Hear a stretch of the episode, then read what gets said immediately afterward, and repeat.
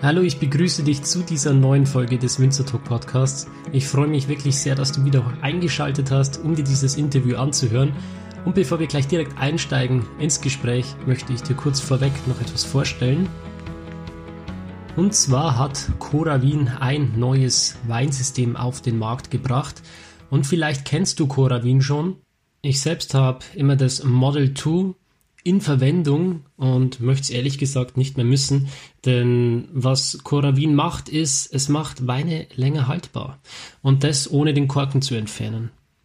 Anders als andere Weinsysteme auf dem Markt verwendet Coravin eine spezielle Technik dafür, bei dem mittels einer Hohlnadel Argongas in die Weinflasche geleitet wird und gleichzeitig durch den daraus entstehenden Unterdruck der Wein, ohne den Korken ziehen zu müssen, aus der Flasche befördert. Das bedeutet, es kommt eigentlich überhaupt kein Sauerstoff in die Flasche, wodurch der Wein gar keine Chance hat zu oxidieren und somit für sehr, sehr lange Zeit haltbar gemacht werden kann. Einziges Problem bei dieser Anwendung ist, dass durch diese dünne Hohlnadel das Ausschenken ja, eine gewisse Zeit dauert. Das ist auf jeden Fall langsamer als in der Geschwindigkeit, in der du eine normale Flasche ausgießen würdest und das Ganze auf Flaschen mit Schraubverschluss zu adaptieren, ist nicht ganz so einfach. Grundsätzlich ging es mit einem speziellen Verschluss, aber es sind die Geräte eigentlich nicht dafür vorgesehen. Ja, nun war ich vor kurzem als einer der wenigen in Deutschland, denen das neueste Coravin Pivot System vorgestellt wurde. Und ich muss sagen, ich bin ziemlich begeistert davon.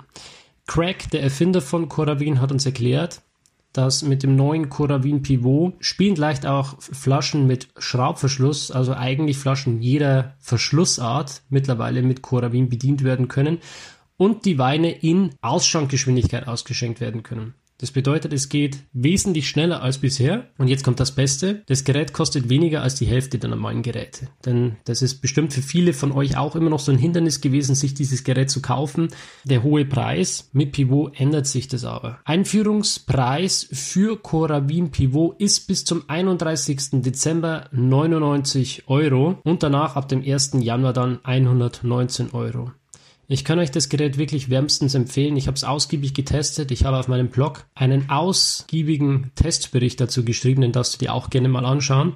Und wenn du sagst, du möchtest dieses Gerät ebenfalls zu Hause haben oder vielleicht das Weihnachtsgeschenk verschenken, dann findest du in den Show Notes einen Link zum offiziellen Online-Shop von Coravin, wo du das Gerät kaufen kannst. Ja, ich möchte mich ganz herzlich bei dir bedanken, dass du heute wieder eingeschaltet hast und wünsche dir nun sehr viel Spaß mit dieser Podcast-Folge.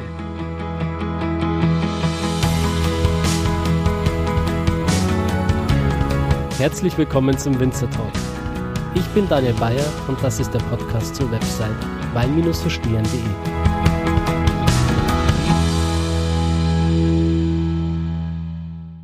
Eva, herzlich willkommen im Podcast. Hallo Daniel, schön, dass du bei uns hier an der Weinstraße Nummer 1 bist. Die Nummer 1, ja, Eva, ähm, ich war jetzt schon ein paar Mal in Südtirol und auch in Kaltern und äh, vielleicht erzählst du erstmal, wer du bist, bei welchem Weingut wir jetzt sind und dann können wir vielleicht noch ähm, auf diese Weinstraße eingehen und was sie so besonders mhm. macht. Sehr, sehr gerne. Also wir befinden uns gerade hier im ähm, Verkostungsraum vom Weingut Ritterhof ähm, an der Weinstraße Nummer eins, wie wir vorhin schon gesagt haben, diese Adresse heben wir ganz, ganz gerne heraus, weil es für uns natürlich immer Ansporn, auch tägliche Ansporn ist, das Beste ins Glas zu bringen, das Beste in die Flasche, einfach Genuss pur für unsere Gäste zu haben. Wir befinden uns in Kaltern, also direkt schön mit Blick auf den Kirchturm ins Dorfzentrum, aber vor allem auch mit einem wunderschönen Blick auf den Kalter See, der hier unverbaut vor uns liegt. Zwar ein paar schöne Kilometer entfernt, aber mit einer unglaublichen schönen Aussicht. Ja, das, das kann ich nur bestätigen. Du hast mir quasi die schöne Seite des Tisches äh, gegeben. Wenn ich jetzt quasi dich anschaue, dann habe ich im Hintergrund dieses herrliche Panorama. Und jeder, der schon mal hier gewesen ist und dieses ähm, Intermezzo aus Bergen, kalterer See und Rebenmeer kennt, der weiß, wie gerade meine Augen leuchten. Das kann ich auch bestätigen. Also die Augen leuchten wirklich. Wir kennen es ja. Äh, ich habe in Mailand studiert und immer, wenn ich in, umgestiegen bin im Zug in Verona und dann zur Richtung Heimat gefahren bin, diese Berge, da spürt man schon wieder, ich komme heim äh, in diese Welt, wo andere Urlaub machen und wir absolut leben dürfen. Also es ist schon ein Geschenk, es ist ein wunderschöner Ort. und deshalb auch nur zum Genießen da. Genau, du hast gerade schon angesprochen, du warst in äh, Mailand. Eva, ähm, vielleicht noch mal kurz zu deiner Person. Ich glaube, du bist 30 Jahre alt, Mhm, oder? Genau. Ludwig ist dein Papa, der wird jetzt dir dann die Gesamtverantwortung für den Ritthof geben, oder? Ja, ähm, ich darf auch mit den jungen Jahren, ich darf mich noch als jung einschätzen. Ich hoffe, die jungen Zuhörer können mir das noch bestätigen. Hast dich gut gehalten. Dankeschön. ähm, übernehmen. Äh, für mich eine unglaubliche Ehre, ähm, das Weingut weiterzuführen, was äh, mein Vater auch die letzten 20 Jahre sehr, sehr geprägt hat. Ich muss auch dazu sagen, äh, generell meine Familie, Mamaseits, Papaseits, haben immer gesagt, unsere Betriebe sind da. Also es ist nicht nur der Ritthof, es ist ja auch die Brennerei Rohner in Tramin, die zusammengehören. Geh deinen Weg, finde dich selbst, entdecke deine Leidenschaft. Da, wir sind da, aber mach erstmal deinen Weg. Und den- das den habe ich gemacht. gegangen, genau. Absolut. Ich habe fast zehn Jahre ähm, damit verbracht, Erfahrungen zu sammeln. Ich glaube, unglaublich wichtig auch für jeden äh, Familienbetrieb, nicht betriebsblind zu werden. Man kann Sachen noch so toll machen, aber wenn man nichts anderes gesehen hat, dann kann man auch äh, nichts besser machen. Und wenn man nicht besser wird, dann bleibt man stehen und das ist absolut nicht in unserem Interesse. Deshalb habe ich äh, ganz viele Steps machen dürfen und bin jetzt froh, wirklich äh, im Moment noch an der Seite von meinem Papa noch die Details erkunden zu dürfen und danach ab November die Führung zu übernehmen und ihn endlich in seinen wohlverdienten Ruhestand zu schicken, beziehungsweise jeder, der ähm, leidenschaftliche Winzer kennt, ich glaube, ich spreche jetzt für allgemein, die können eh keine Ruhe geben. Das heißt, er darf endlich wieder in die Natur raus, sich viel, viel mehr mit den Reben beschäftigen, endlich wieder Zeit verbringen, wo er eigentlich auch herstammt und endlich die ganzen Zettelwirtschaft den Jungen überlassen. Ja, da freust du dich bestimmt drauf, die Bürokratie zu machen. Absolut. Und ähm, ja, du hast vorhin schon angesprochen, dass du quasi viel gereist bist. Da würde mich natürlich jetzt mal äh, interessieren, wo deine äh, Ziele lagen. Also gereist, jein. Also ich habe meistens meine Reisen mit Arbeit und Studium ver äh, verbunden. Ich habe in Mailand studiert. Äh, für mich immer ganz wichtig, sag ich, Wirtschaft ist das A und O. Aber wenn man es nicht im eigenen Land lernt, dann kann man es danach auch nicht im eigenen Land umsetzen. Deshalb war ich in Mailand für drei Jahre. Hab dann durch einen Erasmus nach Mannheim dürfen, habe ich gesagt, endlich mal was verstehen in der Vorlesung, endlich mal in Deutsch lernen. Und Pfälzer Weine trinken. Ja, absolut. Auch dort äh, die Weinregionen erkunden, auch das war mir ein Anliegen, habe das auch dann sehr gerne gemacht. Hab da auch Gewürztraminer probiert, obwohl dann irgendwie kommt, hm, der muss schon in Tramin wachsen, da, da, da ist einfach das Herz zu Hause. Ähm, ja, danach war ich für zwei Jahre in München, habe mich in die Bierwelt verschoben, Oh. habe dort auch Gastronomie-Marketing äh, mit einer Münchner Brauerei begleiten dürfen für zwei Jahre. Danach ging es nach England, nach Oxford, wo ich mein Studium machen durfte in Tourismus. Viele fragen mich, warum Tourismus ist ja eigentlich nicht direkt mit deinem Sektor Wein, Kellerei, Weingüter verwandt. Sage ich Jein. Äh, aus dem Grund, ich muss im Keller nicht alles selbst können. Ich muss nur wissen, welche Leute mir zur Seite stehen und mich unterstützen können. Und in Südtirol ist eigentlich komplett geprägt von Tourismus und Weinwirtschaft. Weinwirtschaft oder Landwirtschaft im größeren Sinne. Und diese zwei Sektoren zusammenzufügen, ist für mich einfach das Wichtigste, weil der eine kann ohne den anderen nicht. Genau. Also das heißt, du hast jetzt kein klassisches Önologiestudium gemacht, Genau. sondern kommst quasi mehr aus dieser tourismuswirtschaftlichen Ecke Ja. und managst quasi das Weingut sozusagen, oder? Ja, genau. Also mit Leidenschaft, Passion. Als Winzertochter hat man das ja auch im Blut. Genau. Ähm, Destillate, Weine, die wurden von uns auch von klein auf verkostet. Äh, jetzt nicht im Drinking-Sinne, bitte, ich möchte hier gar nicht irgendwie was verschreien. Aber was meinen Eltern unglaublich wichtig war, auch meinen Großeltern, kosten, probieren, riechen. Was erfahrt man dann? Warum schmeckt das so? Einfach äh, Gerüche in sich aufnehmen, Aromen kennenzulernen, auch im Essen, weil wir beschreiben ja ganz viel die Weine mit Aromen, die wir kennen. Und uns ist aufgefallen, ganz viele kennen keine reife Banane mehr. Wie soll man im Chardonnay einen Bananenduft erkennen, wenn man keine Banane mehr kennt? Eine Ananas, ein richtig frischer Apfel oder auch eine Tomate. Wer hat zum letzten Mal eine Tomate direkt vom Strauch gegessen? Diese Gerüche, die wir im Sauvignon unglaublich finden. Deshalb auch von klein an die, ähm, die Erfahrung zu sammeln, aktiv ähm, Gerüche aufzunehmen, Aromen ja. zu schmecken du und das mir aus der hilft Seele. weiter. Und äh, ich finde auch das Stichwort Achtsamkeit dabei sehr mhm. wichtig, weil wie oft essen wir äh, äh einen Teller ohne dabei wirklich achtsam auf den Geschmack zu achten, sondern wir lesen vielleicht Zeitung nebenbei, wir hören einen Podcast, wir schauen Fernsehen, wir unterhalten uns, pipapo.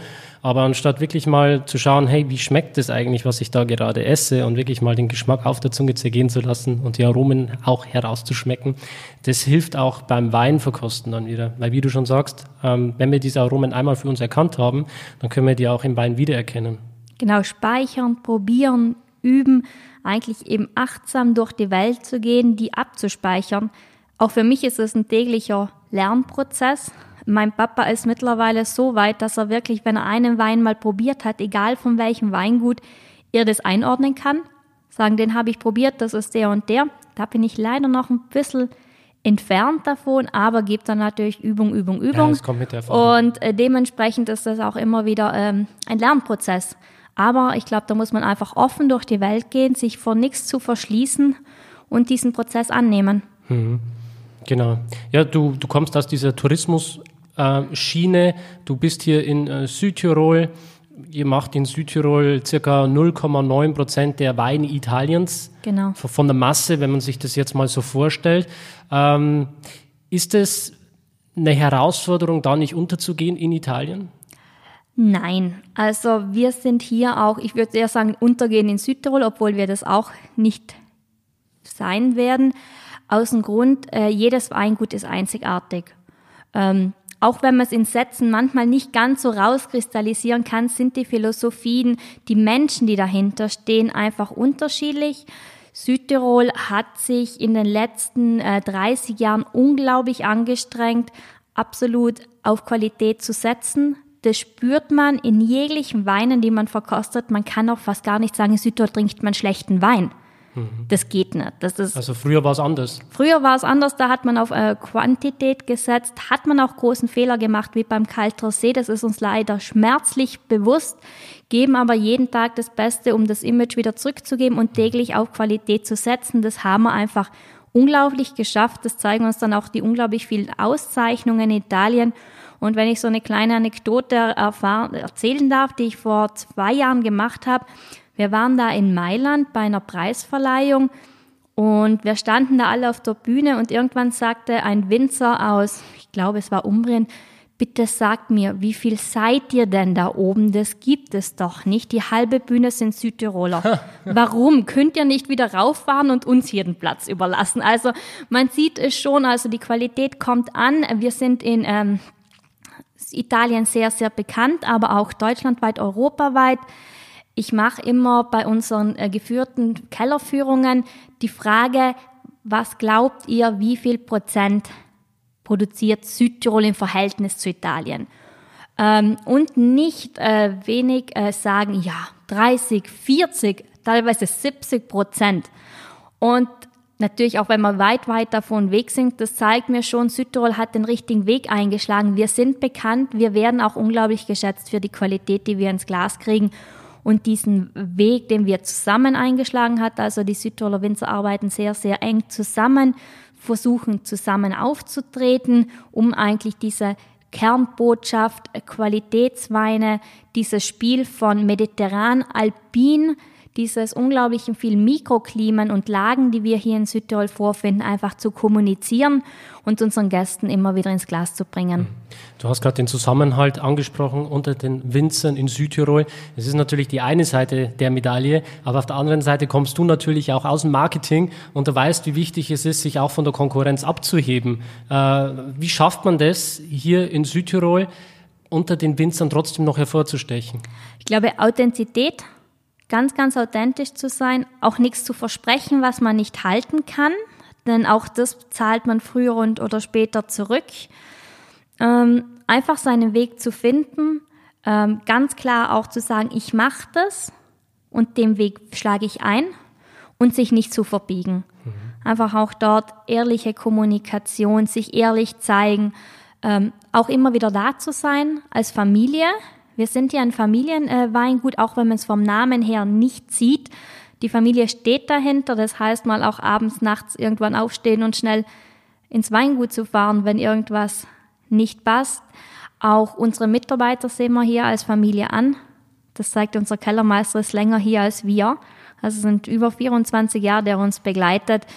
Und dadurch kriegt man schon seinen Stil und seine Einzigartigkeit. Und ich glaube, die spürt man auch in den Weinen. Jedes Weingut hat seinen eigenen Stil, seinen roten Faden. Und wenn man den ganz konsequent verfolgt, dann äh, kriegt man auch in der Masse einfach seine Einzigartigkeit trotzdem zum Strahlen. Ja, Stichwort Masse. Früher war einer dieser Massenträger, der wirklich dafür gesorgt hat, dass hier die Touristen, die auch in ja, großen Schwärmen hier angeschifft äh, wurden, glaube ich, die kamen da teilweise wirklich mit Bussen? Mit, mit Bussen wurden die hier quasi angespült und mhm. dann wurden die mit Weinen versorgt. Das war zum Großteil auch der Fernatsch. Ja. Absolut. Und der hat ja auch eine spannende Entwicklung jetzt hingelegt in den letzten Jahren. Kannst du da vielleicht kurz was dazu erzählen? Sehr gerne. Also Fanatsch ist ja für uns eine Herzensangelegenheit. Ich habe eben vor kurzem erst wieder Unterlagen von 2002 rausgesucht. Da stand noch ganz eindeutig, Fanatsch wird zu 82 Prozent in Südtirol angebaut. Äh, mittlerweile sind wir auf 42 runter. Das heißt, hier haben wir schon wirklich eine Entwicklung gesehen. Er wurde auch in den letzten Jahren mit sehr viel einfacheren ähm, im Weinbau einfacheren Weinen Trauben ersetzt. Aus dem Grund, weil wir auch immer wieder die Probleme haben mit der Kirschessigfliege. Da sind wir auch nicht verschont und der Fernatsch hier einfach sehr, also der lockt die Fliege an, leider. Und das merkt man dann auch in der Ernte, dass es sehr schwierig wird, wirklich gesundes Material in das Weingut zu bekommen. Ähm, zudem wurde einfach Schindluder getrieben. Das muss man ganz, ganz ehrlich sagen. Es wurden sehr, sehr viele Fehler gemacht, äh, die wir jetzt noch büßen. Äh, beziehungsweise nicht mal büßen, sondern einfach jetzt sehr viel Anstrengungen aktiv anstreben, um dieses Image wiederzugeben. Man muss sich eben vorstellen, warum ist das entstanden? Vor 40 Jahren, es wurde einfach dem Markt nachgegeben. Das kennt man ja. Es wurde nachgefragt, nachgefragt. Es kam unglaubliche Mode. Und dann statt zu sagen, nein, das ist die, die Menge, die ich euch liefern kann, wurde einfach Wasservernatsch auch teilweise gesetzt. Die sind unglaublich groß. Also da, wenn man die gewimmt hat, bei uns nennen die Lese Wimmen und das mit den ähm, Wimmschüsseln gemacht hat, da hat man gleich mal zwei Kilo mit einer Traube Boah. drinnen und nebenbei, dass es ins Kreuz geht, was es ja auch macht. Mhm. Ähm, die waren einfach groß und der Geschmack war nicht mehr da, was ein Fanatsch ausmacht und dementsprechend hat er sich auch geschmacklich verändert und wenn man jetzt auch Verkostungen macht oder anbietet, dann schütteln ganz, ganz viele den Kopf und sagen, nein, bitte, ich mag das nicht, ich habe so viel schlechte Erfahrungen gemacht, das haben meine Großeltern noch getrunken, aufgespritzt, das ist ganz schlechtes Image. Ähm, wir hier in Kaltern, wo ja das Herz des Kaltersees ist, haben uns das schon vor langer Zeit ähm, auf die Fahne geschrieben, diesen entgegenzuwirken, uns zu bestreben, das Beste in die Flasche zu kriegen, äh, das ganze Menge einfach auf Seiten zu lassen und wirklich auf konzentrierte Qualität zu setzen und haben Weinpunkt gegründet. Äh, ein Zusammenschluss von kalterer Winzern, die sich ein Reglement aufgeschrieben haben. Das hängt auch bei uns direkt im Detailgeschäft wirklich unterschrieben von den Winzern, wie produziere ich, behandle ich einen Kaltrosé und wie muss der schmecken? Und für mich ist eigentlich das, wie muss der schmecken, das Wichtigste. Wie, wie muss Detail. der schmecken? Der muss schmecken harmonisch, leicht, nach Erdbeeren, nach Marzipan, ein bisschen Kirsche, ausgeprägt, einfach genüsslich ähm, und typisch. Ähm, dazu gibt es äh, eine Verkostung dreimal im Jahr von einer Fachjury, zusammengesetzt von Önologen, Kellermeistern, Sommeliers, aber auch Konsumenten, die ganz anonym, blind, ohne irgendeine äh, Anmerkung äh, zu verkosten. Und ja, jedes Jahr passiert es auch, dass vier, fünf Weingüter dieses Siegel nicht erhalten. Das ist die Kalter See Carta, die mit, mit der wir ausgezeichnet werden. Das heißt in dem Moment nicht, dass der Wein nicht gut ist. Das heißt einfach, dieser Wein hat die Typizität nicht. Und diese Typizität möchten wir ins Glas bringen. Einfach auch ein Versprechen. Sieht her, was ein kalter See kann. Welche Möglichkeiten er aufbietet und das von früher das Image einfach gar nichts mehr zu tun hat. wir haben es im November letzten Jahres noch gesehen, bei einer Verkostung in der Schweiz haben wir dieses Spiel auch gemacht. Die Gäste, oh, kalter See, das mögen sie nicht. Sage, okay, wir schenken jetzt keinen kalter See, wir schenken einen Novice aus. Das ist der Name unseres kalter Sees aus der Collis-Linie. Novice, der neue, alte, traditionelle, neu interpretiert, aber ganz fest verwurzelt in seiner Heimat und haben auch äh, zum Service gesagt, äh, sagt nicht, was wir jetzt trinken. Also es soll ganz anonym sein. Und wir haben verkosten lassen, sagt ja und gut und bitte nachschenken und da haben erst dann erzählt, um welchen Wein es sich handelt. Und effektiv war es der Wein, der am Abend am meisten nachgefragt wurde. Und da habe ich gesagt, wow, danke schön, dass ihr uns nicht gesagt habt, was es ist, weil sonst wären wir mit einem ganzen anderen Bild hm. reingegangen. Dann wäre die Schublade aufgegangen, hätte man das bewertet und dann hätte man sich wahrscheinlich schon komplett dagegen gesträubt. Genau. Auch Südtirol entwickelt sich in die Innovation ähm, Neues zu entdecken, aber die Wurzeln nicht zu vergessen. Ich glaube, das ist eigentlich auch mein Credo, mit dem ich äh, in der Zukunft dieses Weingut auch weiterführen werde. Immer einen Schritt nach vorne, mhm. Tradition mit Moderne gepaart, zu wissen, neue Wege zu gehen, aber mit den Wurzeln ganz, ganz tief unten in der Heimat, in der Erde, mit der Familie im Rücken, die einen stärkt, um diese neuen Wege auch zu gehen. Ja, Eva, du, du kommst jetzt hier quasi in dieses Weingut, übernimmst jetzt dann das Steuer, hast zehn Jahre lang dafür gelernt, geackert, bist gereist. Was ist so das erste Ding, wo du sagst, hey, ähm, das habe ich mir jetzt lang genug angeschaut, aber jetzt will ich das verändern? Also es hat schon angefangen habe, bevor ich hierher gekommen bin. Das war der Rosé. Ich hab, wir haben den jetzt auch schön im Glas. Ähm, das ist so mein kleines Baby, muss ich sagen. Ähm, ich liebe es auch dort, unsere Gäste immer wieder ein bisschen auf diesen Wein aufmerksam zu machen, weil mir jemand sagt, ich mag kein Rosé. Ich sage, okay, ich habe genau den richtigen für dich. Also ein Nein ist da keine Option, um auch dort neue Wege zu gehen, weil ich war ein totaler Rosé-Gegner. Ich war bekennender entweder rot oder weiß. So mittendrin geht nicht.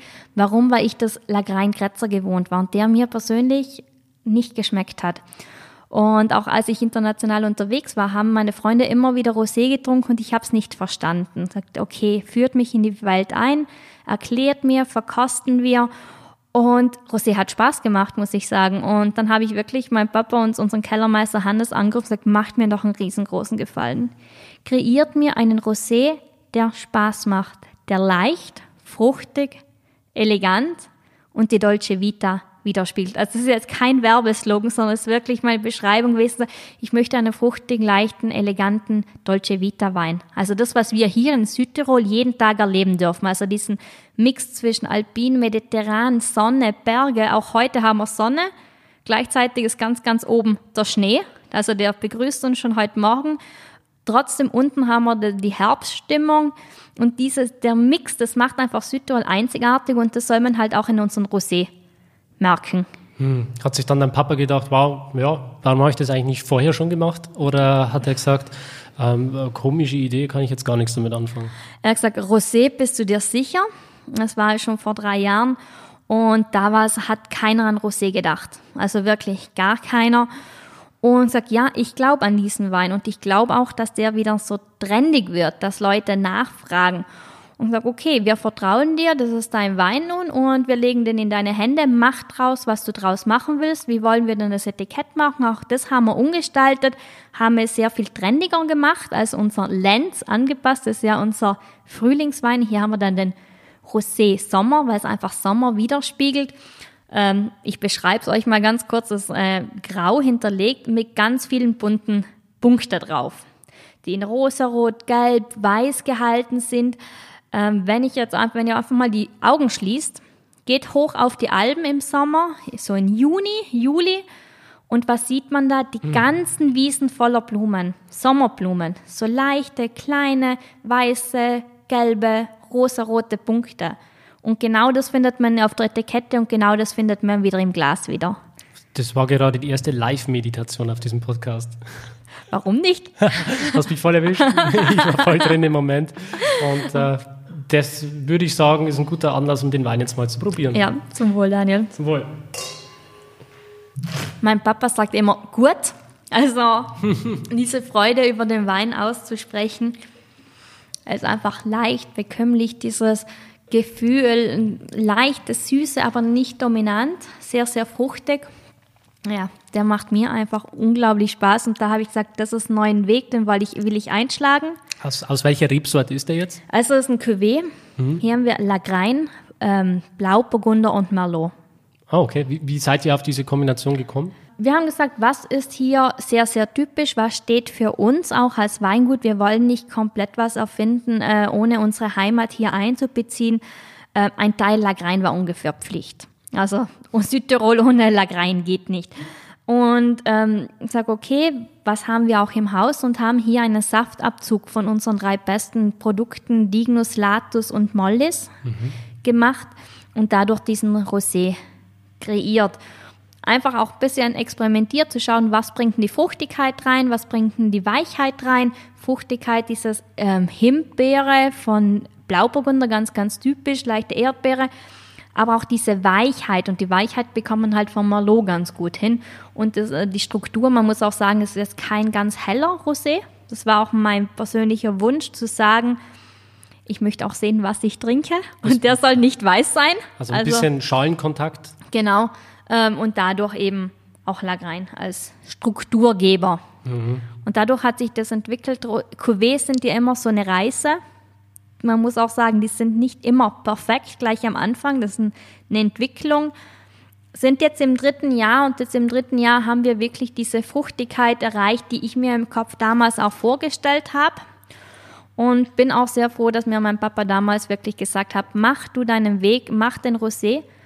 Und weil wir vorhin auch unsere Mitbewerber hier in Südtirol sind ja sehr viele und die sind unglaublich nachgezogen. Hm. Also wir waren hier, wir haben auch die erste Werbung gemacht, das ist wirklich, weil ich habe unglaublich an Rosé geglaubt und da muss man auch bekannt machen.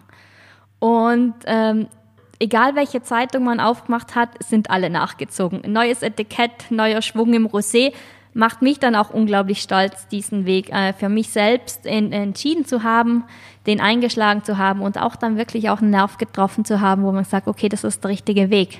Mhm. Ist auch total trendy. Rosé. Ich habe dieses Jahr selbst viele Roséweine vorgestellt, hauptsächlich aus der Provence, wo natürlich stilistisch wieder jetzt ganz anders mhm. ist. Aber trinkst du das auch gerne, so aus der Provence? Ja, trinke ich auch gern. Ähm, Weine generell haben ja so viele Vielschichtigkeiten. Das heißt nicht nur eine Sorte, ein stilistische, immer wieder entdecken. Ähm, wenn ich in eine Weinbar gehe, sage auch immer, ich, ich will nicht selbst aussuchen. Ich lasse mich empfehlen, lasse mich überraschen, damit ähm, die Gedanken auch komplett frei sind. Manchmal hat man, okay, man probiert was, liest was dazu und ist komplett beein äh, beeinflusst. So hat man wirklich die Empfehlung da und äh, kann sich selbst dann seine Meinung bilden, ohne irgendwie vorbelastet zu sein.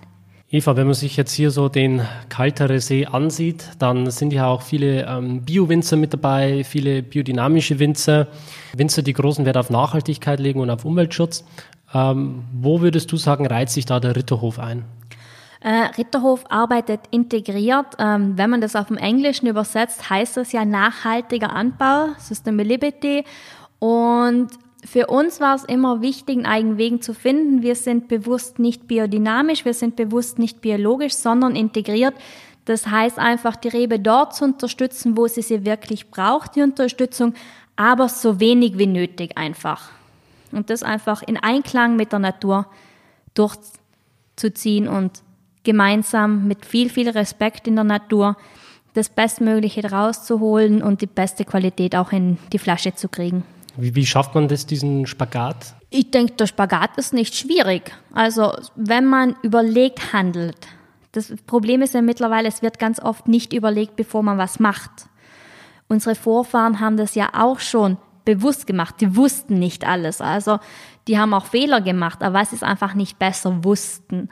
Wenn man aber aus den Fehlern lernt, die man in der Vergangenheit gemacht worden ist, ähm, die neu analysiert, aber auch die bewussten Entscheidungen immer wieder in Frage stellt und nachfragt, warum hat man das gemacht, dann kann man in der modernen Welt einfach viel, viel besser arbeiten, naturverbundener arbeiten und damit das Beste für die Natur auch machen. Ähm, für mich ein ganz äh, signifikantes Beispiel ist einfach, ich als Frau kenne es ja, wann gehe ich Haare schneiden. Klingt jetzt banal. Wenn ich lange Haare mache, dann mache ich das kurz vor Vollmond, bei zunehmenden. Wenn ich sie kurz haben will und nicht so oft zum Friseur laufen will, dann mache ich das, wenn abnehmender Mond ist. Also ihr arbeitet im äh, Weingut auch mit den Mondphasen? Ja. Also es ist einfach wichtig zu wissen, wenn ich ähm, das Gras kurz nach und nach Vollmond schneide, dann muss ich viel, viel weniger in den Weinberg reinfahren, ihn viel, viel weniger belasten durch den Druck, durch die Maschine. Also wir, wir arbeiten alles mit der Hand natürlich und die Traktoren, also die Lesearbeiten sind per Hand. Ansonsten haben wir auch Traktoren, mit denen wir die Mulcharbeiten, Grasarbeiten vormachen.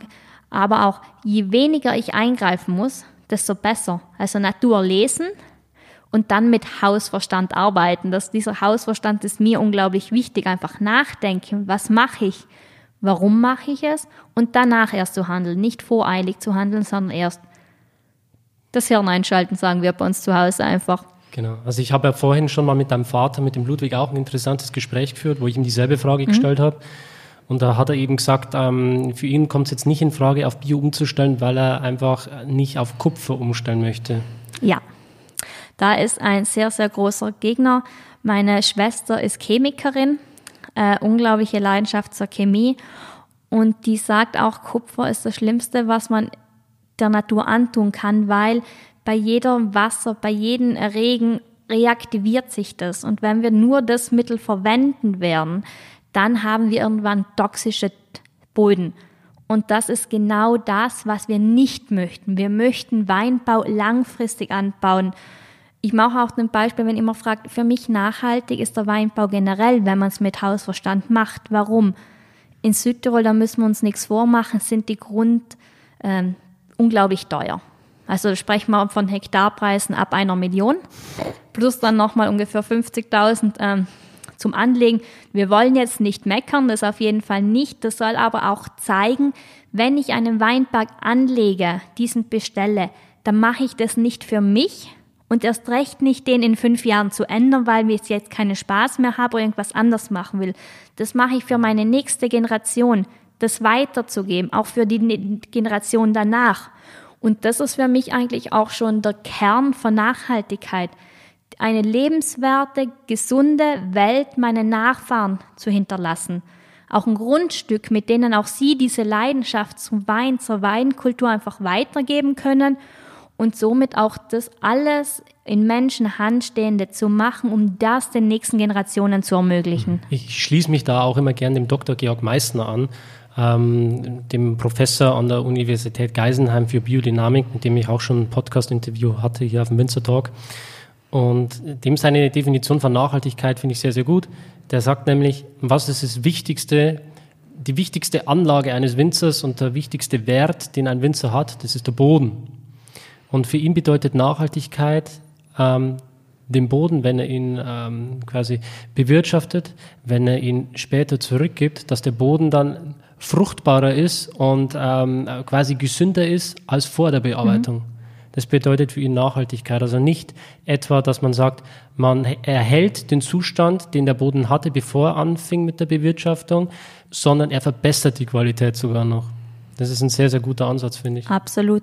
Und eben auch dort weiterzugehen, Natur zu respektieren, nicht zu machen, die die Natur einschreit. Wir Menschheit machen ja manchmal, wir machen es einfach, weil wir glauben, das ist der beste Weg, obwohl uns die Natur bereits einen anderen vorgezeigt hat. Nur eine ganz kleine Anekdote.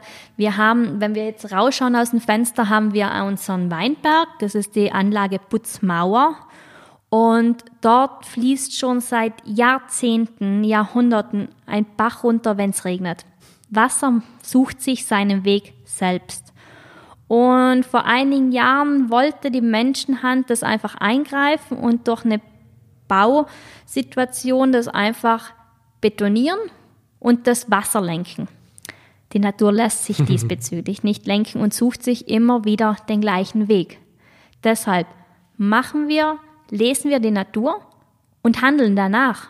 Schauen wir, diese zu integrieren und nicht dagegen zu arbeiten. Und ich glaube, das ist das starke Fundament, auf dem wir alle aufbauen können und auch sollen. Finde ich gut. Eva, ja. Ich finde es auch gut, wenn wir den nächsten Wein probieren. ja, ähm, wir sind ja in Südtirol und wir sind als Familie kommen aus Tramin. Mhm. das bedeutet, jetzt darf der Zuhörer kurz nachdenken, welche Rebsorte aus Tramin kommt. Sie sagen immer, das ist die Wiege des Gewürztraminers. Ob es dann letzten Endes wirklich so ist, darüber streitet man sich ja noch.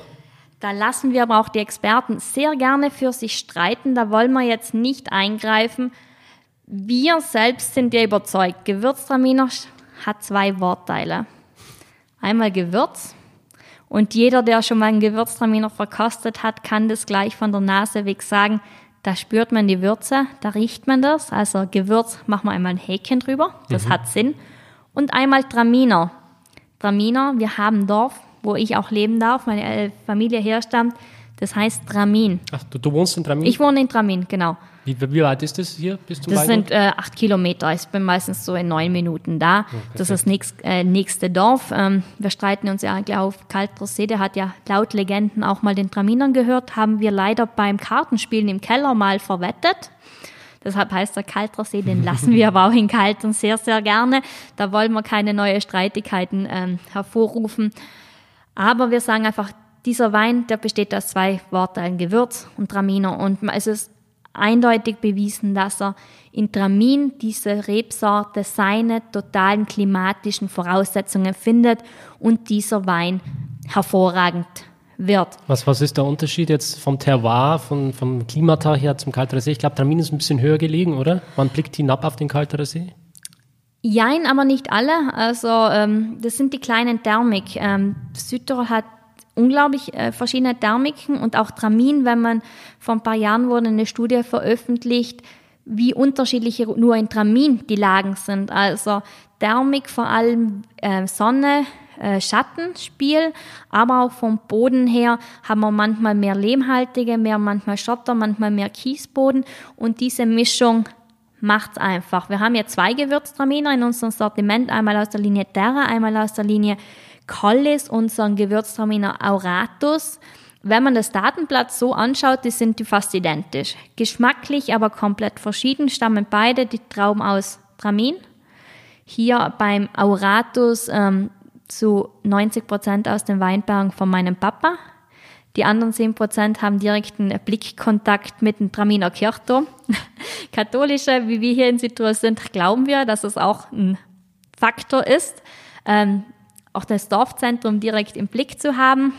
Ich habe das Glück, auch in meinem Elternhaus leben zu dürfen. Und das sind wirklich nur zwei, drei Meter entfernt von dem Grundstück, wo der Auratus angepflanzt wird. Und das ist wirklich die Weinreben, wo jede Sekunde, jede Freizeit von meinem Papa investiert wird, er seine Leidenschaft unglaublich ausleben kann und wenn ich das mal so sagen darf, ohne irgendjemand zu beleidigen, ich kenne keinen größeren Gewürztraminer Liebhaber wie er. Also egal bei was, egal wann, es wird Auratus getrunken und das nicht ohne Grund. Ja, ich, ich durfte gerade schon mal meine Nase reinhalten. Also das ist ein äh, sehr aromatischer Wein. Man hat hier so Rosenblätter, habe ich in der Nase, Holunder, eine Honignote ist mit dabei, diese typische äh, Muskatnote, so ein bisschen Litchi, also das ganze Litchi, ja. südtropischen Gerüche, so leichte Zitrus, der kommt, die Zitrus kommt bei unseren Terra Gewürztraminer mehr raus.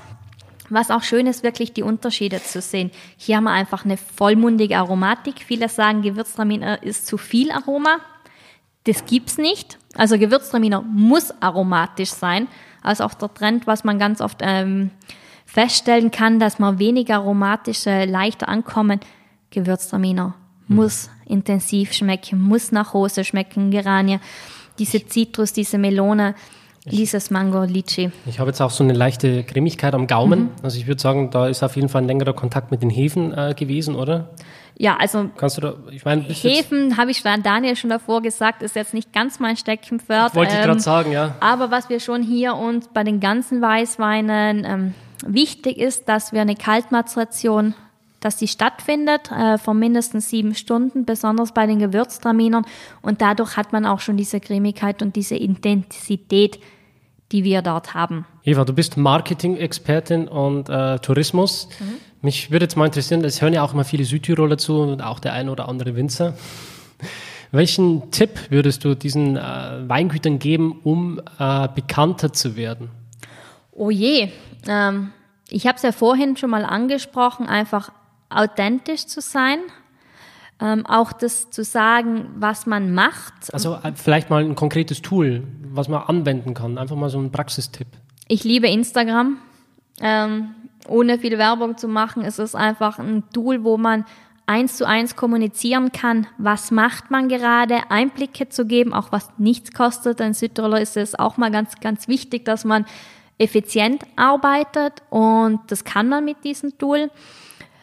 Es gibt die Möglichkeit, schöne Bilder, also inszenierte Szenen äh, zu publizieren, aber auch ganz, ganz unzensiert zu zeigen, schau, ich mache das jetzt im Keller. Also da ist kein Filter drauf, gar nichts.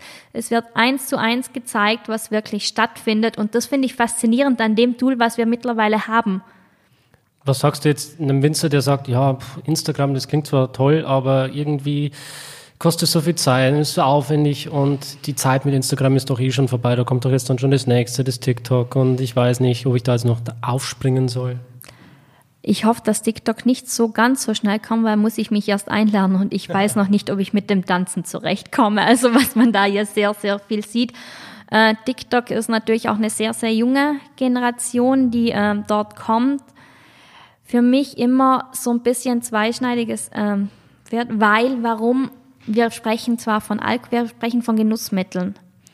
Trotzdem muss der richtige Umgang damit erlernt werden. Also es muss eine Kultur stattfinden und wir möchten niemals mit unseren Produkten äh, das kommunizieren, wir trinken das.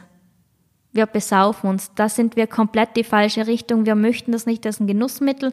Wenn jemand sagt, trinkst du Alkohol, sagen wir immer, nein, wir trinken generell keinen Alkohol. Wir trinken Genussmittel auf alkoholischer Basis durch eine Fermentation in, in Alkohol umgewandelt, aber wir trinken keinen Alkohol. Und bei TikTok ist eben noch ein bisschen ähm, der Grad zu finden, wie kommuniziere ich das richtig? Also Kellertechnik super, ähm, Hintergründe super, aber ohne aufs wirklich aufs Wein einzugehen, sodass man das wirklich nicht auf den falschen Weg bringt. Mhm. Das ist einfach wichtig, der richtige Umgang dort einfach auch zu erlernen. Genau. Würdest du sagen, so dieses Influencer-Marketing, wie man es jetzt klassisch kennt, mit so einer keine Ahnung, Pamela Rife oder so diese ganzen großen Influencer. Ist jetzt auch was, wo man als Weingut davon profitieren kann oder hast du da eher so kleine Weinblocks im Auge? Gibt's da, also ich, möchte jetzt das auch ähm, aus der italienischen Sicht vielleicht mhm. mal wissen, gibt's da ein Angebot in Italien, oder sagst du, boah, ähm, irgendwie kommt da nichts Gescheites nach, die, die ganzen Weinblocker, die wollen hier irgendwie nur gratis Weine abstauben oder gibt es da wirklich Leute, wo du sagst, ja, da steckt auch fundiertes Wissen dahinter und äh, das kannst du empfehlen, kannst auch gerne mal einen Shoutout raushauen, weil ähm, äh, das Thema Italien interessiert mich doch auch sehr, weil ich da auch schon den einen oder anderen kennenlernen durfte. Mhm. Es gibt sehr, sehr gute, qualifizierte Influencer, wo auch die Zusammenarbeit unglaublich Spaß macht. Natürlich, wie bei jedem, kommen auch immer wieder neue dazu. Auf einer Seite, die muss man auch mal starten, dem muss man auch die Chance geben, aber auch ganz viele Trittbettfahrer. Und die Anfragen, ich brauche einfach mal Gratisproben, send mir die, die kommen schon vermehrt. Da erlaube ich mir, die einfach auch zu ignorieren ähm, zwar durchzulesen, mich zu informieren, aber zu sagen, wenn ich zusammenarbeite, muss mir das schon wirklich seriös rüberkommen. Und das muss auch auf meinen persönlichen Interesse stattfinden. Das heißt, ich muss dir schon mal persönlich geliked haben. Also ich muss den auch persönlich schon mal folgen, weil ich dann weiß, okay, hier ist wirklich jemand dahinter, den habe ich auch sonst gefunden und nicht nur, weil er mich angeschrieben hat. Also inter persönliches Interesse, mein Wissen und auch Newcomer gebahrt. Haben wir ganz ehrlich noch nicht ganz so verfolgt, äh, weil wir hier ähm, Marketing generell erst seit eineinhalb Jahren aktiv praktizieren. Mein Papa ist ja, wie angesprochen, leidenschaftlicher Winzer, der das Weingut in den letzten 20 Jahren von Grund auf aufgebaut, verändert hat. Und sein Credo war immer, tue, was du sagst und sage, was du tust. Und wenn man im Aufbau ist, dann kann man noch keine Seifenblase machen. Und das ist auch die Empfehlung, wo du mich vorhin keine Seifenblasen kreieren, denn zum Schluss zählt immer das, was im Glas ist und das muss mit der Kommunikation auch übereinstimmen, weil Gäste zu enttäuschen ist das Schlimmste, was man machen kann. Jetzt hätte ich noch eine Frage an dich. Ähm, wo siehst du den Platz der Weinblocker im Gegensatz jetzt zu Magazinen wie Gambara Rosso, Falstaff und so weiter? Mhm. Haben alle ihre Berechtigungen, das sollte auch niemals ein Ersatz sein. Ähm, jede Zielgruppe, jedes Alter, was sich aber auch entwickelt. Das heißt, wir haben auch eine Evolution. Junge gehen erst aufs Internet, ähm, gehen eher auf Instagram, entwickeln sich gleich wieder Geschmack auch zu Printmedien und anderen Möglichkeiten. Und dementsprechend haben alle ihre Daseinsberechtigungen und jeder hat seinen bisschen anders Zugang. Also haben wir das ganz klassische, einmal die moderne Version und ich glaube, zusammen findet man diese Balance einfach auch eine gute Kommunikation stattzufinden. Ich kann mir auch eine Welt ohne Gambero Falstaff gar nicht vorstellen, muss ich auch sagen. Egal, ob es jetzt Weinführer oder Magazin ist, weil es einfach auch ein anderer Blickwinkel ist. Also ähm, Hintergründe, auch mal wirklich wissenschaftliche Hintergründe, auch Hintergründe in Betrieben, jetzt Generationswechsel, was ganz oft ansteht, oder auch ähm, wirtschaftliche Belange, wo geht's hin, welche Sorgen hat der Weinmarkt. Das hat keinen Platz auf dem Internet, soll auch wirklich. Ähm, Internet ist eine, für mich persönlich, aber es soll jetzt keine Wertung sein, eine Unterhaltungsmedium, wo man spielend leicht sich Informationen aneignet, Wissen sich aneignet, aber nicht wirklich mit dem Grundsatz hingeht, ich lerne jetzt. Ich lerne mir jetzt, weil ich das Wissen aneignen muss. Und beim anderen hat man wirklich auch die Möglichkeit, ich lerne das jetzt und ich gehe jetzt mal im Hintergrund und habe ganz anderen Zugang zu den Medien. Mhm. Stichwort Infotainment. Äh, ja, ein großes äh, Thema, aber ich glaube, das ist in allen Sektoren wichtig, äh, den spielend den Aspekt zu finden. Muss ich aber auch sagen, bin ich noch nicht ganz so bewandert und habe es jetzt vom Weingut noch nicht ganz so ähm, eingeschalten. Warum? Für mich ist Ritterhof ein traditionell bewusstes Unternehmen, die ähm, zwar mit Augenzwinkern, aber noch nicht ganz auf der Spaßlinie ist. Also es gibt ja Weine, die wirklich für Spaß geboren sind. Ähm, unser Credo ist immer die Weinkultur zu leben. Das ist das, was in Südtirol auch aktiv ist. Und da bin ich noch nicht ganz, ganz Spaß, Spaß, Spaßlinie. Mhm. Und ähm, aber das ist auch gut so, dass wirklich jeder seinen Bart hat, dass es die ganz Spaß, Spaß, Spaßweine gibt. Äh, ich habe erst mal eine, einen Kontakt erhalten, wo jemand Eiswürfel in den Wein gibt. Für mich ist es ein leider No-Go. Aber es ist gut, wenn es Leute gibt, die das schmeckt, die das machen. Ähm, aber für mich äh, gehört einfach kein Eiswürfel rein. Mein Opa macht auch immer noch so einen weißen gespritzten, wenn er jetzt sagt, er hat Durst. Er möchte jetzt ein Wasser, aber er braucht so ein bisschen Geschmack, dann gibt er auch Wein rein. Ist auch gut.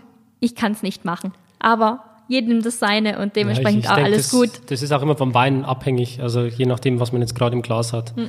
Ähm, wenn ich jetzt ein großes Gewächs habe aus der Pfalz, dann werde ich da wohl kaum Eiswürfel reingeben. Nein. Wenn ich aber jetzt äh, einen Wein habe für, keine Ahnung, 5 Euro, der frisch ist, der Spaß macht im Sommer und es hat draußen 40 Grad, dann werde ich jetzt aber auch niemanden dafür verurteilen, dass er da zwei, drei Eiswürfel rein also Absolut nicht. Da muss jeder seinen Weg finden und das ist gut so. Ähm, für unsere Weine wünsche ich mir eben keinen Eiswürfel, ich, ähm, aber ich glaube, das ist nicht Ich so schwenke mal kurz aus, weil sich der gerade so ein bisschen genau. hat. Meine Empfehlung, auch immer Dropstop zu verwenden. Das habe ich jetzt gerade nicht gemacht und man sieht auf dem Tisch auch das Resultat. Deshalb immer Dropstop dabei haben, ist einfach in die Brieftasche rein und man hat immer ein schönes aufgeschenkten Wein bei sich. Genau, und ansonsten sieht es aus wie. ja, genau. da braucht genau so. keine man kann es auch als Kunst interpretieren, manche Tropfen. Also, was, was siehst ja. du, was siehst du davon in diesem Tropfen? Machen wir so ein Psychospielchen? Genuss. oh, ich glaube, das, das, ist schon ernsthaft bei dir. ich kann nichts dagegen ich, reden. Ich, ich kenne einen guten Psychologen, vielleicht ja dazu. Wir werden nochmal später auf das Thema eingehen. Zum Wohl, Eva. Zum Wohl. Vielleicht sagt Daniel ja gleich, wie ich brauche einen Psychologen. Besonders wenn ich jetzt sage, wie ich diesen Wein, den wir jetzt im Glas haben, liebevoll auch nenne. Das ist unser Berlhofer. Und ich nenne ihn ganz, ganz liebevoll unseren Unfallwein. Okay, also das heißt, dieser Wein ist ähm, äh, eine Kreation dessen, was eigentlich überhaupt nicht beabsichtigt war. Und ähm, meistens ist es ja so, dass die Dinge, die man nicht plant, die besten sind. Genau. Die großen Ereignisse des Lebens sind im ungeplant sagt Dieter Lange. Wenn er das so sagt. Dann wird es so stimmen. Ich- ich- also die schöne. Sache, man kann nicht immer alles planen und das ist auch so gut. Das war ein Beispiel davon. Unser Berlhofer trägt den Namen vom Berlhof. Der befindet sich im St. Magdalena-Gebiet und ist einer unserer Lieferanten, die wirklich jetzt in der dritten Generation die Trauben zu uns bringen. Das erfüllt mich mit einem unglaublichen Stolz, wenn ich dann sehe, dass der Maxi jetzt wieder auf dem Traktor sitzt und uns die äh, Trauben bringt. Also da muss ich auch immer wieder rausgehen und auch schon mal schnell aus dem Büro rauswinken, einfach weil diese, dieser Stolz auch da ist. Einfach zu sagen, so eine lange Generation, so eine lange Partnerschaft, also es ist nicht mal, die bringen uns das Weg dann, das ist wirklich eine verbundene Partnerschaft. Und vor 20 Jahren mittlerweile ist es geschehen, dass das Wetter halt auch nicht immer mitspielt, wie wir uns das vorstellen. Und es war halt leicht regnerisch. Und äh, damals, das war der einzige Hof damals noch, den wir in ähm, Anhänger mit äh, Bloch wimmen, ernten, weil es einfach sehr, sehr steil ist. Und es musste schnell gehen. Ich sag, okay, wir haben die Fornatsch geerntet, Lagrein geerntet und wir haben noch eine kleine Neuanlage an Merlot. Was machen wir? Machen wir es drauf. Wir teilen es dann, wenn wir im Weingut sind. Der Plan? Super. Da nichts hinzuzufügen. Die Straße von St. Magdalena runter über Bozen ist aber sehr, sehr kurvenreich und ich glaube, ihr könnt euch alle vorstellen, was passiert ist. Es war das absolute Chaos. Also ganz ehrlich, es war komplett zermischt. Wir hätten das niemals teilen können. Ähm, gesetzliche Vorschriften sind uns wichtig, deshalb haben wir es auch nicht reinsortig einkellern können, weil bei St. Magdalena kommt kein Merlot rein. Das geht nicht. Sag, okay, dann probieren wir einfach, was rauskommt, kommt raus. Also Cuvée. gemischter Satz quasi. Genau, gemischter Satz. Und rauskommen ist eben diese Kombination von Fernatsch, Lagrein und Merlot. Niemals damals hätte sich vorstellen können, einen Cuvée auf Fernatsch-Basis zu machen. Haben uns am Anfang auch alle für blöd erklärt. Sag, wie kann man denn nur? Äh, ist aber eine unglaubliche Erfolgsgeschichte und seit 20 Jahren nicht mehr wegzudenken. Deshalb trägt er auch immer noch den Namen Berlhofer, auch wenn er sonst nicht so in die Namensgebung mit unseren Us am Ende zusammenpasst. Aber es ist einfach am, das Geschehen, wo es geschehen ist, die Ehre und dadurch unser Berlhofer, auch einer unserer Lieblingsweine. Warum? Weil er unglaublich harmonisch ist. Und egal was man isst, der passt dazu. Er schmiegt sich so richtig an, empfehlen ihn dann auch unglaublich gerne für Feste, Feierlichkeiten, Familienfeiern. Da, da könnte ich mir jetzt auch dein Lagrein-Risotto gut vorstellen. Ja, den haben wir vorhin gegessen. Durfte. Risotto nur mit Lagrein aufgegeben. Mini-Wasser ist auch noch dazu, aber ansonsten wirklich gekauft mit Bur Lagrein. Es ergibt eine Farbe von Bur, Bur Violett. Also, Ich habe vorhin zu deinem Vater gesagt, wir haben den äh, Lagrein dazu getrunken auch. Mhm. Und der hatte hinten raus so eine schöne Röstaromatik, also wirklich Kaffee, Schokonoten und so weiter. Und wenn du diesen Lagrein-Risotto dazu isst, dann kommt die fruchtige Note hinten Mhm. beim Wein besser raus. Das wäre natürlich bei dem jetzt auch interessant, das zu beobachten. Er hat auch eine schöne Röstaromatik. eben den Lagrein spürt man. Ja. Das ist wichtig. Ich sage, die Leichtigkeit von Fornatsch, die Struktur von Lagrein und die Weichheit von Merlot. Und dieses Zusammenspiel. diese sehr prägnante Erdbeernote, die man dabei hat, so Himbeer, also wirklich rein Mhm. äh, naja, rote Früchte. Sehr, sehr schöner Wein. Und also ich, wir sind ja hier im Mekka der Essenskombinationen, du hast uns auch unten richtig schön verwöhnt. Ähm, auch der, diese Gewürz, äh, diese, diese Kürbissuppe, die du gemacht hast, diese leicht scharfe, so asiatisch Mhm. angehauchte, das zusammen mit dem Gewürztraminer ist auch was, was sehr gut harmoniert hat. Also unsere Leidenschaft ist ja auch das Kochen zu Hause. Ähm, meine Mama wurde erst beim Interview gefragt, wenn du jetzt nicht bei mir sitzen würdest, was würdest du denn gerade kochen? Und jeder in 15 Jahren hat die Moderatorin gesagt, hat ein Gericht genannt. Nein, sie hat drei. Vorspeise, Hauptspeise, Nachspeise. Denn bei uns ist es in der Familie wirklich so Tradition, wir können nicht, also normales Essen ja, aber wenn wir jemand eingeladen haben, da müssen drei Gänge sein. Also eine Vorspeise, eine Hauptspeise geht. So muss sein. Aber ein Essen ohne Nachspeise geht halt auch nicht. Und wenn es nur ein Ananas Carpaccio mit ein bisschen Caldiff drüber geträufelt ist, aber es muss irgendwas sein, so einen schönen Abschluss. Also es muss so ein leichtes Menü müsste schon immer sein. Und Kochen mit Wein ist sowieso herrlich. Also unsere Weine haben ja wirklich den Vorteil, gut verschlossen halten die auch gerne mal eine Woche. Also den muss man nicht innerhalb von Tag austrinken. Hat auch mit seiner Entstehung, weil wir in Erd verarbeiten, das heißt mit Stickstoffbegleitung, ähm, große Vorteil, er muss auch nicht so mit Sulfite ähm, bestückt werden für die Haltbarkeit. Der kleine Nachteil ist, man muss ein bisschen Luft geben. Also es sind ja immer zwei, zwei Seiten einer Medaille. Die eine Seite weniger Sulfite. Großer Vorteil, keine Kopfschmerzen, was ja auch manchmal Weine sieht, trinkt man einen Schluck und gehen direkt in den Kopf. Das kommt bei uns nicht vor. Der Nachteil davon ist einfach, dass wenn man sie aufmacht, einfach ganz kurz Luft brauchen. Das ist, wie man in der Früh aufsteht durchatmet, guten Morgen Welt, einfach mal Kaffee, ein bisschen Wasser und dann beginnt man zu starten. Und unsere Weine brauchen im ersten Monat auch ein bisschen Luft, weil es das erste Mal ist, wo sie wirklich mit Luft in Verbindung kommen. Das, das ist halt auch so ein, so ein umstrittenes Thema. Lösen jetzt wirklich Sulfite in Wein Kopfschmerzen aus oder nicht? Man muss schon sagen, dass die Werte ziemlich gering sind, ähm, die man dem Wein überhaupt zugeben darf. Ja. Und äh, ich glaube, 150 Milligramm sowas in der Richtung. Und ihr seid, glaube ich, bei 50 oder sowas, wenn ich mich richtig in erinnere. In Italien 50 und wir sind auf ein Drittel runter. Ja, genau. Ja. Also Milli, Milligramm. Ja. Das muss man halt dazu sagen. Und jeder, der sich irgendwie eine Packung Pommes reinpfeift. Ist mehr. Und ich habe noch niemanden gesehen, der gesagt hat, er hat von Pommes Kopfschmerzen gekriegt. Stimmt eigentlich. Ja. Ist man jetzt auch noch nicht. Äh, wahrscheinlich eher die Kombination, dass man Pommes dann isst, wenn man eh schon viel getrunken hat meistens, hm. auch sehr, sehr oft in Kombination ist. Aber ähm, also wichtig ist einfach, dass man mit moderner Kellertechnik einfach sehr viele feine Aromen auch rausholen kann und auch eine Haltbarkeit ähm, ohne Zusatzstoffe ähm, ermöglichen können. Und somit sind unsere Weine natürlich auch im Kühlschrank mit gut verschlossenen äh, Stöpsel einfach auch eine Woche mal haltbar, ohne ihn jetzt gezwungenermaßen an einem Abend austrinken zu müssen und warum kam ich eigentlich zu dem Thema? Weil auch wenn der Wein luftig wird und er sich verändert, bitte, bitte schmeißen Sie ihn nicht weg. Nehmen Sie die, Koch, die Pfanne her, kochen Sie was Schönes und verfeinern Sie einfach den Geschmack mit einem Schluck Wein, den Sie gerade zur Verfügung haben. Also das wird alles verkocht, also keine Angst, da wird man nicht betrunken. Genau, das reduziert sich. Das quasi. reduziert sich alles, aber der Geschmack äh, sind noch da und jedes einfache Gericht wird einfach durch einen Schluck Wein einfach, mhm. es dreht sich und das wird zur Geschmacksexplosion. Herrlich. Eva, einen ja. haben wir noch? Einen haben wir noch, ja. Was ganz, ganz typisches. Ähm, Daniel hat es ja vorhin schon angesprochen. Wir hatten vorhin einen Lagrein Risotto und diesen Lagrein verkosten wir jetzt auch nochmal zusammen. Warum? Weil Lagrein zu Südtirol einfach gehört wie das Amen in der Kirche. Da gibt es keinen Weg vorbei. Unser Lagrein, Latus. Latus heißt der Vielschichtige. Alle unsere Weine von der Collis-Linien haben einen Namen, sind ja unsere Kinder und jedes Kind bekommt einen Namen.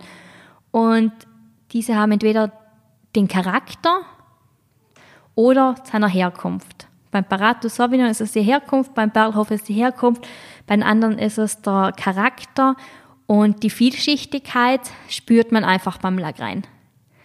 Also wenn man jetzt reinriecht, das erste, was man riecht, Moncherie, die Schokolade mhm. in Verbindung mit der Kirsche, aber auch so richtig vollmundige, reife Beeren. Mhm. Und äh, ich habe auch die Holznote noch in der Nase, ja. die fein integriert ist. Genau, zwölf Monate im Barrique. Für uns ist in dieser ähm, Selektionslinie unglaublich wichtig, einen schönen roten Faden durch die Weine zu haben, einen Spannungsbogen, der einen nicht enttäuscht. Äh, sehr primitiv sage ich auch immer bei den Verkostungen, ein Wein, der mir nicht im Mund herumspringt.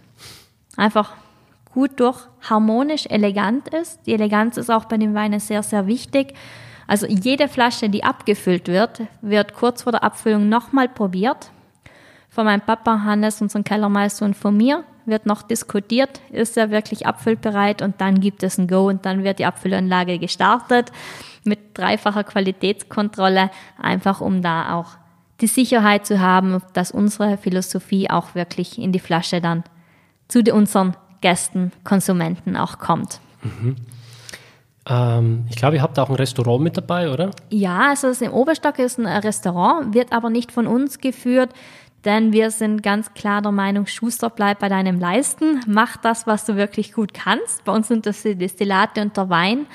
Ähm, wir haben einen unglaublich guten Partner gefunden, die Familie Kemenatter aus Kaltern. Arnold und seine, sein Team führen das seit mittlerweile sechs Jahren unglaublich gut. Es ist schön, einen Partner zu haben, auf den man vertrauen kann, der auch die Philosophie des Weingutes zu 100 Prozent lebt. Wenn ihr jetzt hier wärt, ähm, würdet ihr sehen, dass uns drei Farben, egal wo wir hingehen, begleiten. Das ist die braune, die grüne und die blaue Farbe. Das sind die Farben des äh, Winzerjahres, ähm, die auch unsere Philosophie darstellen. Auch unsere Weinlinien sind dementsprechend benannt und ähm, konzipiert. Und die findet man auch im Restaurant wieder. Und es ist einfach schön auch zu wissen, egal wann, wie, man kann mit einem guten ähm, Gefühl empfehlen. Mhm. Sie bekommen auch alle Weine von uns offen, dort zu verkosten. Es ist immer eine Speise-Weinbegleitung, äh, Empfehlung auch Eva, vorhanden. Ich, ich setze mir jetzt mal kurz ja. die Brille von so einem Zuhörer auf, der noch nie in Südtirol war. Ähm, ich habe keine Ahnung, wie sie aussieht, was die Leute essen, ähm, was sie trinken ich bin jetzt diese Person und mhm. ich äh, frage dich jetzt, ich komme jetzt hier runter nach Südtirol, um ein einzigartiges Genusserlebnis zu haben. Was muss ich mir zum Essen bestellen und was soll ich dazu trinken, um einen Moment zu haben, den ich nie wieder vergesse? Wenn Sie jetzt im Ritterhof im Restaurant sitzen, ja. dann zur Vorspeise ein kleines Tartar und dazu ein Opus, danach ein Chateaubriand ähm, und danach ein warmes Schokodörtchen mit, mit einem Sonus dazu. Ich versuche das jetzt alles so bitte vegetarisch und vegan runterzuspülen. Das ist für mich jetzt hier in Südtirol ein bisschen schwierig. Es gibt es, es ist auch nicht unmöglich. Ähm, da würde ich sehr gern Ris äh, Risotto empfehlen. Wir haben ja in Südtirol einfach diesen Mix aus Kulturen, das Beste aus beiden Kulturen. Wir sagen ja, wir haben das Genuss, diese Dolce Vita, das Kochen, das Essen, sehr viel von der italienischen Seite her, aber auch die Genauigkeit und Beistrich neben Beistrich von der deutschen Mentalität zusammen. Und so kann man sich natürlich auch die Küche in Südtirol vorstellen. Die Tradition, auch die Knödel, also ähm, die Schlutzer.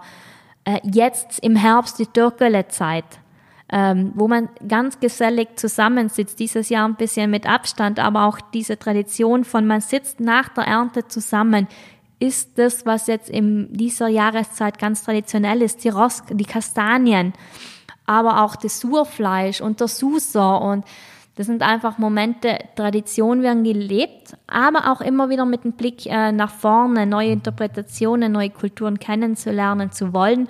Und da werden Sie in Südtirol einfach einen kompletten Mix aus allem vorfinden. Also je nachdem, in welches Gasthaus man kriegt, meistens ist man ja ein paar Tage da und kann sich wirklich von einer Albenhütte bis runter zu Fine Dining einfach alles genießen können.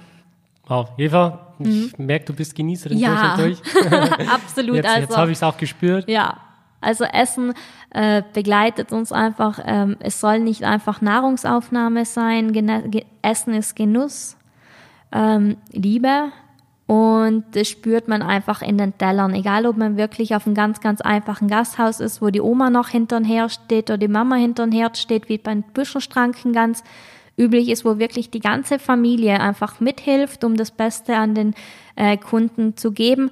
Aber bis zum Fine Dining, wo wirklich ähm, jeder Punkt und Beistrich durchdacht ist, ähm, Kreationen, Leidenschaft und diese Vielseitigkeit, ähm, die wir hier leben dürfen, ist einfach für mich auch ein bisschen einzigartig. Hm. Jetzt habe ich direkt Hunger bekommen. Mir läuft das Wasser im Munde zusammen. Zum Glück haben wir noch ein bisschen Reis zurückgestellt. Oh ja. Yeah. Das würde ich mir dann auf jeden Fall noch gönnen. Ja, das machen wir auf jeden Fall. Ähm, generell die Küche ist eben sehr vielfältig. Ähm, auch ein bisschen fleischlastig. Äh, das schon, Südtirol und Speck gehören auch zusammen, aber auch Käse. Ähm, ja, es ist eigentlich für jeden einen mhm. etwas dabei und was schon schön ist, man verschließt nicht die Augen vor Neuem, ähm, sondern versucht wirklich äh, jeden Moment auch das Unmögliche möglich zu machen. Sie werden jetzt nicht manchmal vielleicht, es gibt auch Dorfgasthöfe in Südtirol, wo man sagt, da hat die Oma das Sagen und wenn sie jetzt Pause machen will, muss der Gast jetzt mal warten. Aber es ist richtig authentisch auch.